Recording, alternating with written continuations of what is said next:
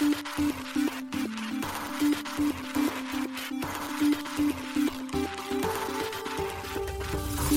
しい経済ニュース。この番組では現当社のメディア新しい経済がブロックチェーン仮想通貨フィンテックに関する日々のニュース解説を平日毎日音声コンテンツでお届けしています。そして新しい経済ではブロックチェーン仮想通貨に関するニュース解説記事やインタビュー記事学習記事などのたくさんのコンテンツを掲載しております。ぜひ新しいひらがな経済漢字で検索してメディアもチェックしてください。そして LINE 公式アカウントではメディアの更新情報を配信しております。LINE 公式アカウントにもぜひご登録ください。この番組は株式会社フィナンシェの提供でお送りします。フィナンシェはスポーツチームやエンタメプロジェクト DAO などのトークンを購入して支援ができる新しいクラウドファンディングサービスです。サッカー J リーグ野球バスケなどのプロスポーツチームをはじめ映画やアイドルインフルエンサーなど100以上のプロジェクトのトークンがフィナンシェで購入できますさらにトークン購入者はプロジェクトに応じたキャンペーンの参加や NFT などの特典もぜひ iOS や Android でフィナンシェのスマホアプリを入れて新たな応援体験を味わってください。あなたの夢がみんなの財産になるフィナンシェ。現当社新しい経済編集部の大塚です。高橋です。はい、本日は5月の29日月曜日です。今日のニュース行きましょう。中国北京市が Web3 業界発展を推進する意向。毎年約20億円を投資家報道。LINE の暗号資産リンク、フィンシアに名称変更。バイナンスのタイ部門、今年4クォーターまでに暗号資産取引所を開設へ。アメリカジェミナイが SEC 訴訟の却下求める要請。欧州本部にアイルランドを選択も。デジタルカレンシーグループ、子会社の機関投資家向け取引部門、トレードブロック閉鎖へ報道。トレードワルツ、住友商事らから16.5億円の資金調達、累計56.5億円に。渋谷に Web3 コワーク、セントラム開設へ。モノバンドルとサンフロンティア不動産が SDGs メディア外ことの外ことネットワークフィナンシェでトークン発行ディサイジャパン長寿研究の民主化を目指すビータダオと渋谷でイベント共催へ続いてのニュースは中国北京市が Web3 業界発展を推進する意向というニュースです。中国の北京市が Web3 に関するホワイトペーパーを公開。同市における Web3 業界の発展を推進する意向のようです。地元メディアのザ・ペーパーが5月27日に報じています。その報道によれば、北京市科学技術委員会と中間村科学技術園サイエンスパーク管理委員会が北京インターネット3.0イノベーションと発展白書2023と題したホワイトペーパーを中国中間村のフォーラムにて5月27日発表したといいます。ちなみに中間村は中国のシリコンバレーとも呼ばれる地域です。このホワイトペーパーではインターネット 3.0Web3 の意味やシステムアーキテクチャ、国内外の開発状況、北京の開発状況、開発提案などを体系的に分析解説しているということです。また、このホワイトペーパーでは Web3 技術が現代の科学技術の中心であり、将来のインターネット産業の発展において不可避なトレンドだと述べられているといいます。また北京市の最大面積の死活区である朝陽区は今年から Web3 産業のエコシステム構築支援のために毎年1億元日本円にして約19.8億円以上の特別資金を投資するということです。朝陽区は2025年までに全国有数の Web3 産業地区になることを目的としているといいます。また、このホワイトペーパーでは、北京は Web3 産業の振興のため、中国政府による政策的支援を強化し、技術的進歩及び共通プラットフォームの確立を加速させ、そして Web3 産業における優れたエコシステムを構築することを目指すと伝えられています。世界最大の暗号資産取引所バイナンスの CEO であるチャンポンジオ氏 CG 氏は5月27日のツイートにて、北京市の Web3 ホワイトペーパー発表のタイミングについて触れ、大変興味深いとツイート。香港における新たな暗号資産規制が6月1日から始まることを引き合いに出し、ホワイトペーパーの発表を予期せぬタイミングと表現しました。香港証券先物委員会 SFC は暗号資産交換業者 VASP に対する新たな規制案を2月20日に発表。この規制案では香港でビジネスを行う、または香港の投資家に積極的にマーケティングを行うすべての集中型暗号資産取引プラットフォームを対象とし、SFC の規制案件を満たしてライセンスを取得することが求められていました。5月末には個人投資家保護のための措置を含めた新体制が発表。これにより香港の暗号資産規制はすべての取引プラットフォーム及び取引所にライセンスの申請が義務付けられる形で6月1日より導入されることとなりました。一方で中国は暗号資産に関連する活動を違法と位置づけ、2021年に暗号資産の使用を禁止しています。また、今年2月には中国の科学技術省が国家ブロックチェーン技術革新センターの設立を承認。ブロックチェーンに関する技術上の革新的進歩を目指す動きが報道されていました。続いてのニュースは LINE リンク LN がフィンシア FNSA に名称変更へというニュースです。LINE 独自で開発した LINE ブロックチェーンのネイティブトークンであるリンク、ティッカーシンボル LN の名称がフィンシアティッカーシンボル FNSA に変更されました。LINE ブロックチェーン及びフィンシアの運営を行うフィンシア財団が5月25日に発表しました。なお、同財団は今年3月に LINE のグループ会社 LINE テックプラス LTP がアラブ首長国連邦アブダビにおいて設立した非営利団体です。今回のトークン名称の変更は LINE ブロックチェーンの第3世代のメインネットフィンシアと第2世代メインネットダフネの統合を実施するアップグレード完了を受けてのものです。この統合は現在プライベートブロックチェーンである LINE ブロックチェーンをパブリックブロックチェーンへ移行するためのプロセスとして実行されました。フィンシア財団はコンソーシアム段階を経てパブリックブロックチェーンに移行する予定を発表しています。なお、パブリックブロックチェーン移行するため、フィンシア財団では、2023年第2から第3クォーター、4月から9月において、4つのマイルストーンを設定しています。第1のマイルストーンはフィンシア財団の設立で、第2はトークンエコノミー2.0の活性化、第3がメインネット統合となっており、ここまでのマイルストーンは今回で完了しています。そして残すところ第4のマイルストーンとしてコンソーシアム体制への移行が予定されています。なお、フィンシア財団によるトークンエコノミー2.0はインフレーションアルゴリズムに基づいたフィンシアの自動発行モデルへの移行やフィンシアの発行量限度の廃止、フィンシアにて新規発行されたフィンシアの分配計画などが決められています。新しい経済編集部が確認したところ、すでにリンクを取り扱っている国内暗号資産取引所 LINE ビットマックスをはじめ、海外取引所のゲート、フォビグローバルがフィンシアへの名称変更に対応しています。なお、ビッサムにおいては、記事執筆時点5月29日11時半において対応はしていませんでした。なお、今回のフィンシアのメインネットアップグレードでは、フィンシアメインネットに移行する前のダフネメインネットで使用していた既存の公開鍵と秘密鍵はそのままフィンシアメインネットに引き継がれるということです。トークン残高の単位はリンクからフィンシアに変更され、全額移行されているといいます。また、ダフネメインネットで使用していたすべてのトークン、コレクション情報はフィンシアネットに移転され、変更なく使用できるほか、既存のフィンシアメインネットでのステーキング数量と関連情報はそのまま維持されるといいます。しかし、取引履歴については、ダフネメインネットの最終状態のみがフィンシアに移行されます。過去に実行されたすべての取引詳細が移行されるわけではないということです。なお、過去のダフネメインネット取引情報については、LINE ブロックチェーンエクスプローラーで確認が可能ということです。また、主要なチェーン機能としては、変更前がユーザーステーキングとスマートコントラクトのみでしたが、変更後はその2点に加え、トークンコレクション FT-NFT、フィンシアガバナンス、IBC が機能として追加されるということです。なお、フィンシアガバナンスについては2023年5月から6月中を予定としています。なお、IBC、インターネットブロックチェーンコミュニケーションは、互いに異なるブロックチェーン間のデータ移動を検証し、支援する一つのプロトコルのことです。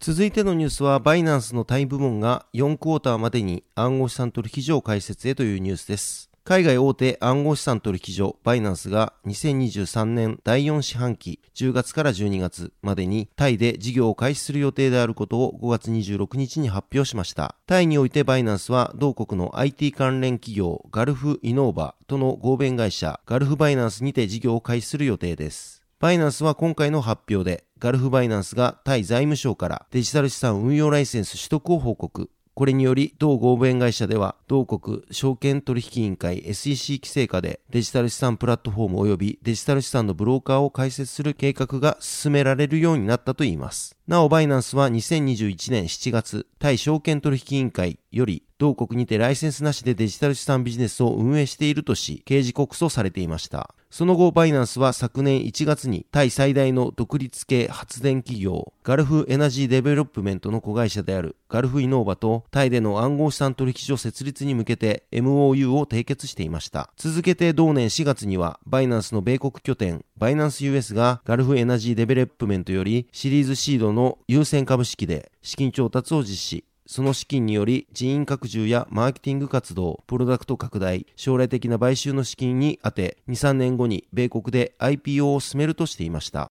続いてのニュースは、米ジェミナイが SEC 訴訟の却下求める要請、欧州本部にアイルランドを選択もというニュースです。ウィンクルボス兄弟が運営する暗号資産取引所のジェミナイは5月26日、同社提供のジェミナイアーンが証券法違反だと主張する米証券取引委員会 SEC の訴訟の却下を米判事に要請しました。SEC は1月12日、暗号資産の貸し出しプログラムを通じて数十万人の投資家に証券を違法に販売したとして、ジェネシスグローバルキャピタルとジェミナイトラストカンパニーの2社に対し民事訴訟を行っています。これを受け、今回のジェミナイトラストカンパニーの要求がマンハッタン連邦裁判所に提出されることとなりました。SEC は顧客がビットコインなどの暗号資産をジェネシスに貸し出し、ジェミナイが4.29%という高い代行手数料を取るジェミナイアーンをめぐり提訴。SEC によればこのプログラムによって両社は数十億ドルの暗号資産を調達。しかし、サム・バンクマンフリード氏が率いた暗号資産取引所 FTX の破綻を受け、ジェネシスは昨年11月に引き出しを停止したとのことです。また、ジェネシスは約34万人のジェミナイアーンユーザーから9億ドルの資産を預かっていたといいます。SEC はジェミナイとジェネシスが投資家保護を目的とした開示要件を回避していたと非難しています。要請に際して提出した書類にて、ジェミナイは自社ジェネシス顧客間のローン契約は流通市場で販売も取引もされておらず資産の所有権を譲渡するものではないため証券としての資格はないと主張。したがっていかなる関係者も SEC に登録する必要はなかったとコメントしています。これに対し SEC はコメントを控えています。ジェネシスの弁護士はコメントの要請にすぐには応じませんでしたが棄却も求めていくとしています。SEC は2021年にゲイリー・ゲンスラー氏が委員長に就任して以来、暗号資産市場の取り締まりを強化してきました。同氏は1月、ジェミナイとジェネシスに対する訴訟は、暗号資産の貸付プラットフォームやその他の仲介者が時間をかけて確立させた証券法を損守する必要があることを、市場と投資家に明確にするのに一役買っていると述べています。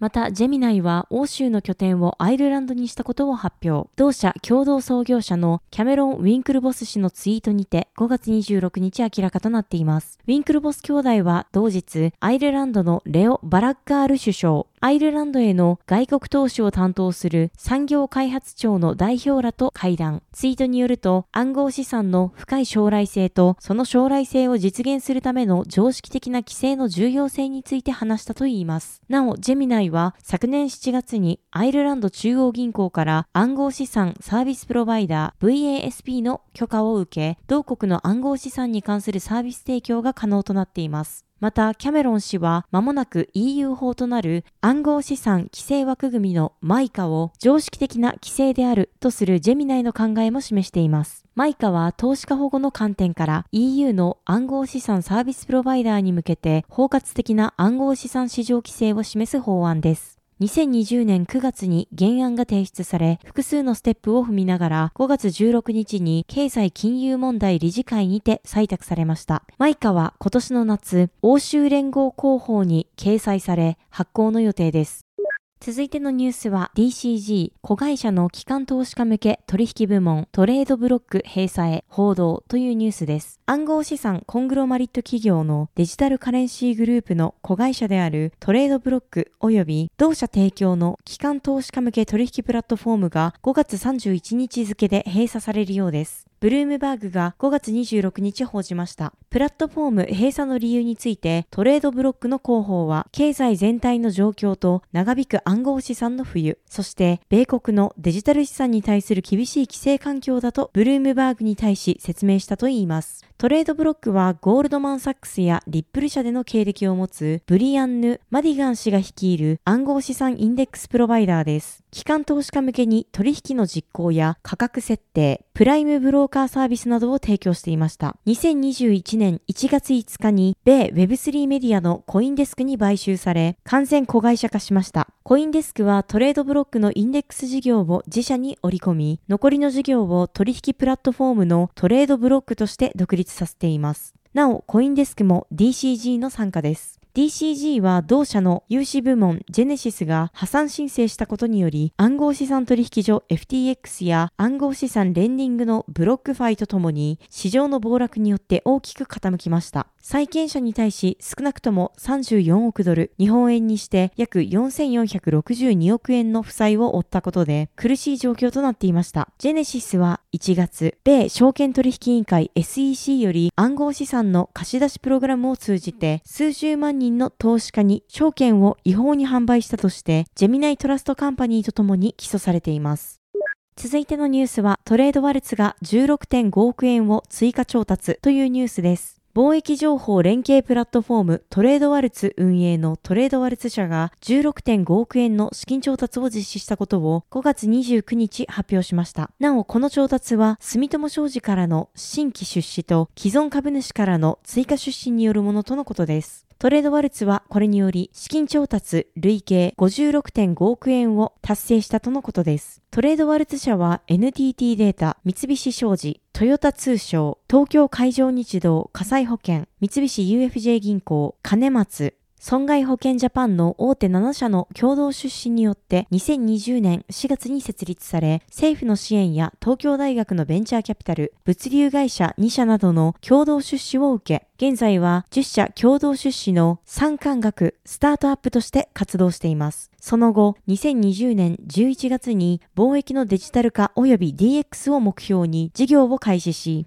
伊藤忠商事や双日、住友商事、三井物産、富士フィルム、三井住友銀行、NEC、ブルボンなどがトレードワルツのコンソーシアムに参加。今年2月には会員企業数が180社に拡大したことが発表されています。なお、貿易情報連携プラットフォームトレードワルツは貿易業務における紙処理の処理プロセスなどを簡略化し、業務の効率化をするブロックチェーン活用のプラットフォームです。導入により業務効率化のほか、リモートワークの推進もできるといいます。ちなみにトレードワルツにはエンタープライズ向けブロックチェーン基盤であるハハイパーレッジャーファブリックが採用されています。トレードワルツは昨年4月に商用版をリリースし、それ以降5月16日時点で利用企業は累計62社となったことが報告されています。なお、利用企業は三菱 UFJ 銀行やトヨタ通商、富士フィルムロジスティックス、神戸製鉄所、三井物産、三菱商事、三菱倉庫、西日本鉄道、日本通運などです。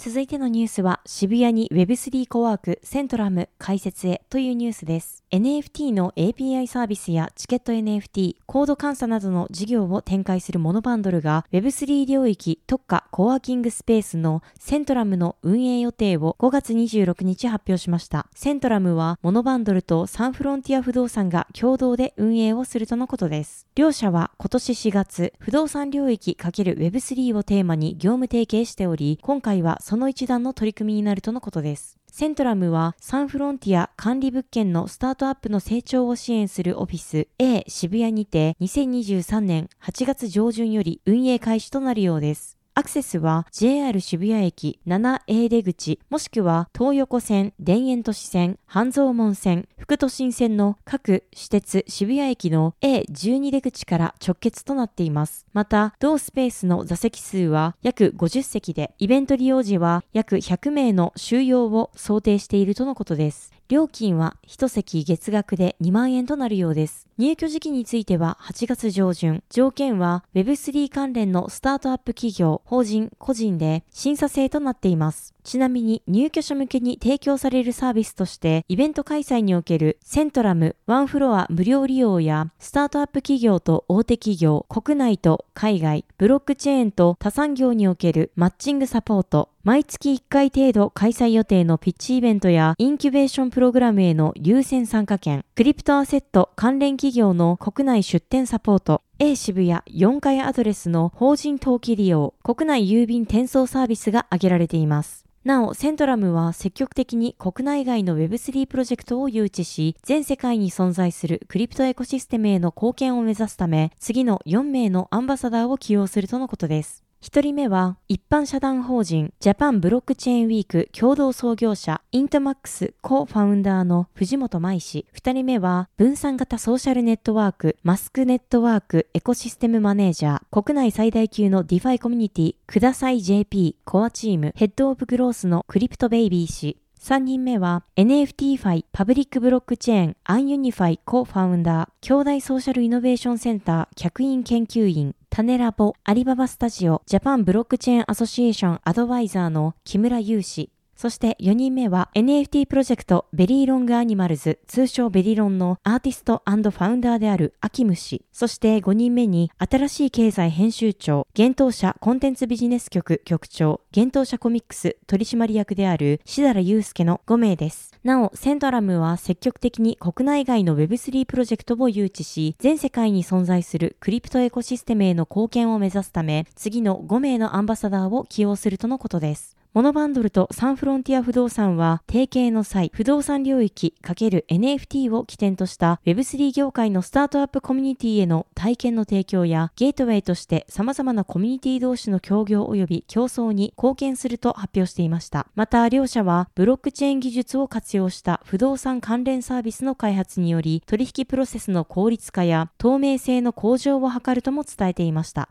続いてのニュースは、外ことがフィナンシェでトークン発行というニュースです。トークン発行型クラウドファンディングサービスフィナンシェがそことこネットワークによるそことこ DAO の指導と同プロジェクトのトークン新規発行及び販売開始を5月26日発表しました。ソトコトネットワークは社会や環境が良くなってそして面白いをテーマとした雑誌そことこの発行運営を行う企業です。1999年の創刊以来、これまで地方創生や関係人口、サスティナブル、ウェルビーイングなど社会をリードする様々なキーワードを特集、発信してきました。今回、そことこネットワークは、フィナンシェを活用して、個人間、地域間での交流や、 Co-creation、共創を促すコミュニティ醸成や、メディアならではのコンテンツ企画、タッチポイント設計を通じて Web3 体験としても親しみやすいプロジェクト作りに取り組むとしています。そして、そことこネットワークは、ウェルビーイングな未来を作るをスローガンに、新しい関係人口創出にチャレンジする外こと DAO を指導し、フィナンシェ上でトークンを発行するとのことです。なお、ソトコト DAO では、フィナンシェの投票機能や抽選機能、トークン保有者限定チャンネルを活用し、ソーシャルグッドな取り組みとして、企画や新プロジェクトの立ち上げプロセスをコミュニティ内外に発信していくといいます。フィナンシェによるそことこ DAO の第1弾プロジェクトとしては、良い本との出会いをテーマにしたコミュニティ主導のみんなの書店、ソトコト書店、カッコ仮を企画立ち上げすることが発表されています。また、順次展開予定のプロジェクトでは、東京の有名カフェとタッグを組んで、地方創生の新名称を作るプロジェクトや、可愛い某キャラクターとタッグを組んで、地方活性化コンテンツ、プロダクトを作るプロジェクト、著名人とのコラボレーションによる商品開発プロジェクト、地域の醸造家とサスティナブルなお酒を作るプロジェクト、日本の各地域の美味しい海産物を取り揃えるミシュラン寿司店とコラボするプロジェクトも挙げられています。なお、トークンの初回販売は5月26日10時から開始しており、7月31日20時まで実施される予定です。外こと DAO によるトークン販売メニューは、外こと DAO 参加コース、外こと記事 NFT 化パッケージ1、外こと記事 NFT 化パッケージ2、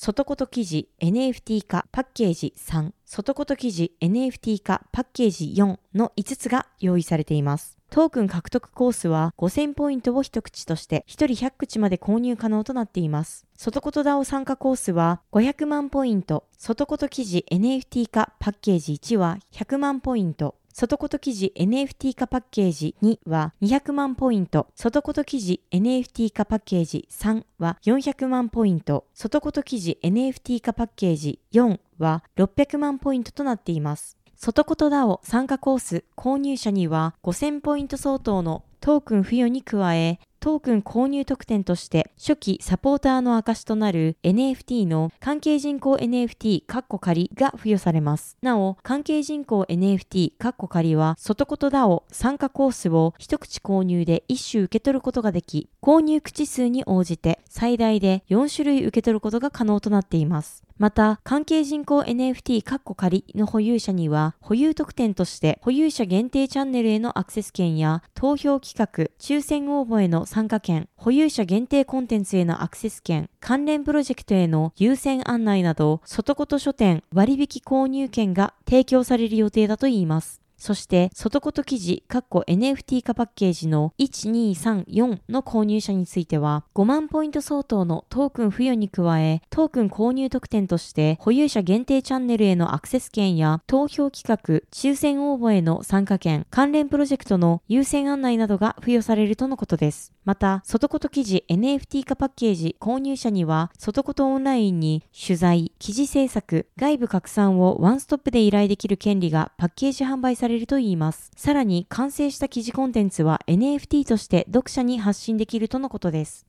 なお、フィナンシェポイントは、フィナンシェプラットフォーム上でのみ使用できるポイントのことで、1ポイント1円で購入できます。また、外ことネットワーク発行のトークン及びフィナンシェで発行されているコミュニティトークンについては、金融商品取引法上の有価証券ではなく、資金決済法上の暗号資産でもないとのことです。続いてのニュースは、 DeSci Japan 長寿研究の民主化を目指す VitaDAO と渋谷でイベント共催へというニュースです。 DeSci の普及を目指す日本人向けコミュニティ DeSci Japan が長寿研究の民主化を目指す DAO のビータ DAO とイベント共催することを5月29日発表しました。同イベントビータ DAO× ディサイジャパンディサイによる長寿研究の民主化と日本の研究開発エコシステムの発展に向けては日本市場における DeSci と研究開発エコシステムの中長期的な連携を目的に開催する予定とのことです。また、同イベントを通じ、事業者、コミュニティ間での交流を活性化させることで、ディサイの可能性を追求していくことを目指すとのことです。同イベントには、ディサイジャパンのファウンダーで、ビータダオのアンバサダーである、井山京介氏のほか、科学とエンターテインメントの両立を掲げた民間宇宙企業エールの代表取締役 CEO である岡島玲奈氏、研究者向け求人情報プラットフォームタヨの運営、開発をするタヨの代代表取締役である熊谷洋平氏、中央大学の非常勤講師、宇宙物理学研究室の共同研究員を務める傍ら、ポッドキャスト、佐々木亮の宇宙話を配信する佐々木亮氏、慶応義塾大学の医学部整形外科学教室の特任講師である早野元氏氏、バイオテック及びヘルステック領域に特化したベンチャーキャピタルファンドの運営を行うファストトラックイニシアティブのアソシエイトである深津幸喜氏らが登壇するとのことです。なお、 DeSci については、FT、ファンジブルトークンと NFT、ノンファンジブルトークンによる資金調達や、それに伴うコミュニティ形成、インセンティブ設計を各研究開発のエコシステム構築に採用する取り組み、そして研究開発のエコシステムにおけるブロックチェーン技術を活用したプロダクト開発による課題解決と DeSci Japan では定義されています。 VitaDAO は人間の健康寿命の延長を目的として、アーリー段階の長寿研究プロジェクトジェクトに資金を提供し、長寿バイオテクノロジーのスタートアップ企業を独立させるために活動するイーサリアムベースの分散型組織です。現在、 VitaDAO のコミュニティには9000人以上の研究者や支援者が参加しており、これまでに15以上のプロジェクトに350万ドル、日本円にして約4.5億円以上の投資を行っているとのことです。ちなみに、ビータダオは今年1月、米製薬会社ファイザーのベンチャー部門らを出資者とする410万ドル、日本円にして約5.3億円の資金調達を完了しています。この資金調達には、ファイザーベンチャーズ、社員キャピタタル、L1 デジタル、コインベース元 CTO のバラジー・スリニワン選手などが参加したとのことです。なお、調達した資金については、ビータダオ初となるバイオテクノロジーのスタートアップの独立や、ビータダオの親組織であるモルキュールとの提携による IP、NFT 化された特許の商用化に使用されるとのことです。はい、本日のニュースは以上となります。そして毎週恒例の SBIVC トレードより暗号資産週間マーケットレポートが今週も届いております。今週はビットコインは2万7000ドルを挟んだレンジで揉み合う今週の一言トラベルルール暗号資産週間マーケットレポート5月29日号となっております。こちら新しい経済のサイトから見られるようになっておりますのでぜひご確認ください。はい、このように私たち新しい経済編集部ではブロックチェーン暗号資産に関するニュースを平日毎日ラジオで配信をしております。本日ご紹介したニュース、コンテンツはすべてサイトの方に上がっております。ぜひサイトの方も見に来てください。新しいひらがな、経済漢字で検索して見に来ていただければと思います。それでは本日はありがとうございました。ありがとうございました。